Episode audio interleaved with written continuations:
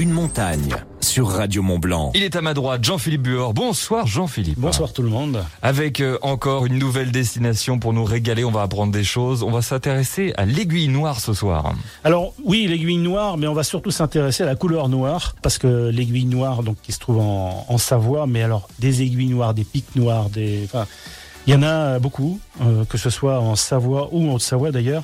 En fait, pourquoi noir Pourquoi aiguille noire? Ça va être l'occasion de parler des quatre couleurs des montagnes, puisque très souvent on retrouve des couleurs associées à des noms. Alors on va pas parler du Mont Blanc parce qu'on en a déjà parlé. Vous savez maintenant que en fait le nom du Mont Blanc n'a rien à voir avec la couleur blanche. Mais le noir, pourquoi? En fait, il y a quatre couleurs euh, sur les montagnes vert, noir, rouge et blanc. Vert, c'est le contraire de noir.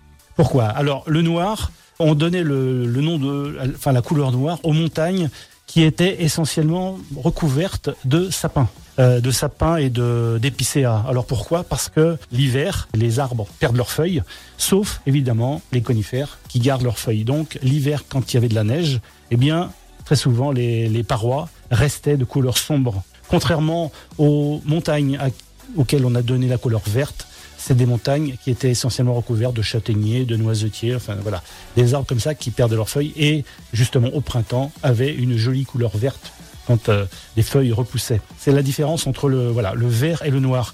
Le rouge c'est différent puisque le le rouge vient de la, couleur du sol. C'est notamment le cas des aiguilles rouges. La roche contient énormément de fer, donc qui donne une couleur rouille. Mais c'est également euh, pour euh, certaines montagnes, comme notamment les grandes rousses, qui se trouve en Savoie, parce que rouge, roux, rousse, c'est la même chose, sauf que le rouge peut provenir d'une erreur de traduction, puisque au départ, beaucoup de montagnes, comme les Grandes Rousses notamment, euh, c'était Rotsé. Et Rotsé, c'est un patois savoyard qui veut dire rocher. Et de Rotsé, on est passé à Ross. Il y a une montagne qui s'appelle la Rosse.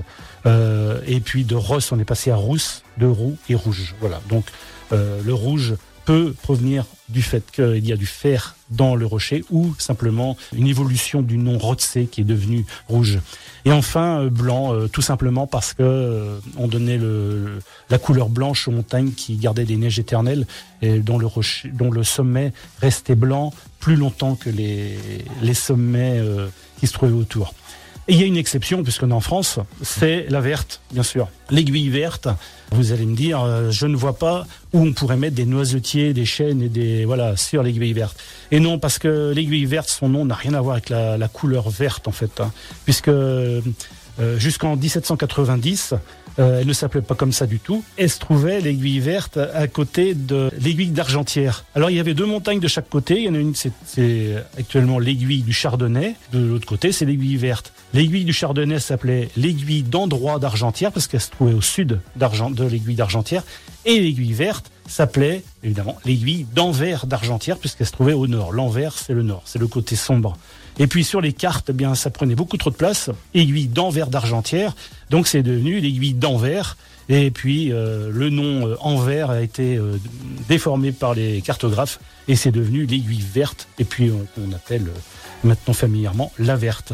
C'est une montagne qui est. Alors il faut savoir que l'aiguille verte c'est le point culminant de la France puisque c'est la, plus haute montagne 100% française, puisque le Mont Blanc est franco-italien. Et on dit toujours, euh, pour ceux qui s'intéressent à l'alpiniste, c'est une expression chamoniarde euh, qu'on a attribuée à Gaston Buffat, qui disait « Avant la verte, on est alpiniste, après la verte, on devient montagnard. » Excellent. Vous en savez un petit peu plus maintenant sur l'origine des noms des montagnes.